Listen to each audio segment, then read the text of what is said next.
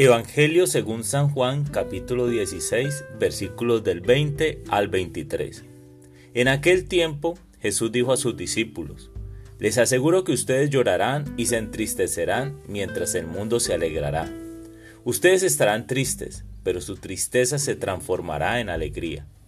Cuando una mujer va a dar a luz, se angustia, porque le ha llegado la hora. Pero una vez que ha dado a luz, ya no se acuerda de su angustia por la alegría de haber traído un hombre al mundo. Así también ahora ustedes están tristes, pero yo los volveré a ver, se alegrará su corazón y nadie podrá quitarle su alegría. Aquel día no me preguntarán nada. Palabra del Señor.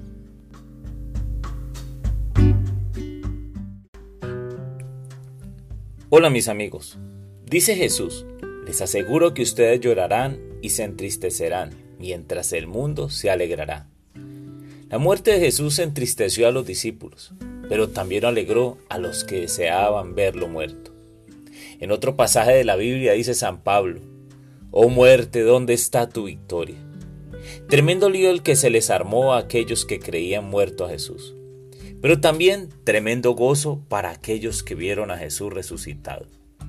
Esta es la experiencia de quienes hemos pasado por historias de vida dolorosas, Pasamos del dolor a la alegría y la esperanza. Un día sencillamente tú permites que Dios te ame y este amor te inundará hasta las entrañas, transformando, renovando todo. Y entonces ves diferente todo lo que te rodea. Esa es la fuerza de su amor en tu corazón, en tus entrañas.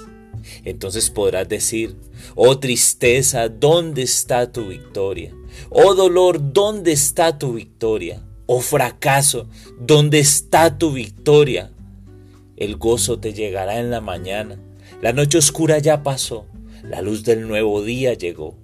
Jesús vivo ha vuelto a tu vida y nadie podrá quitarte la alegría de tu encuentro personal con Dios. Aquel día ya no le preguntarás a Dios por qué te han ocurrido ciertas situaciones. Todo es alegría, todo es paz.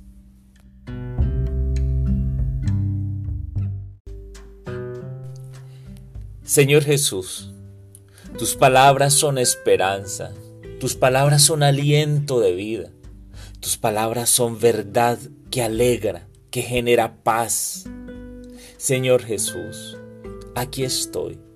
Tú conoces nuestras angustias, conoces nuestro pasado, presente y futuro.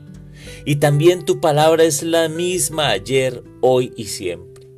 Así que yo sé que aquellas cosas que prometiste en el pasado a nuestros a los primeros discípulos también nos lo das hoy.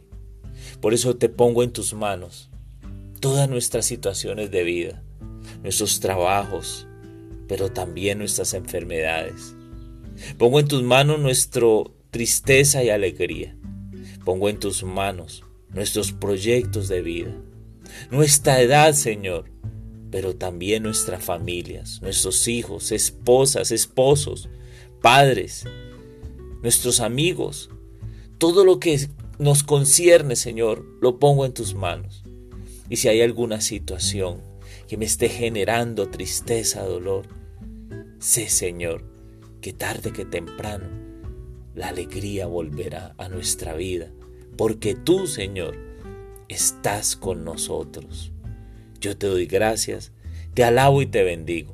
Eres el Dios de la esperanza y sé que contigo siempre podremos salir victoriosos. Gracias Señor, porque han sido innumerables las veces que me has sacado de la tristeza para llevarme al gozo.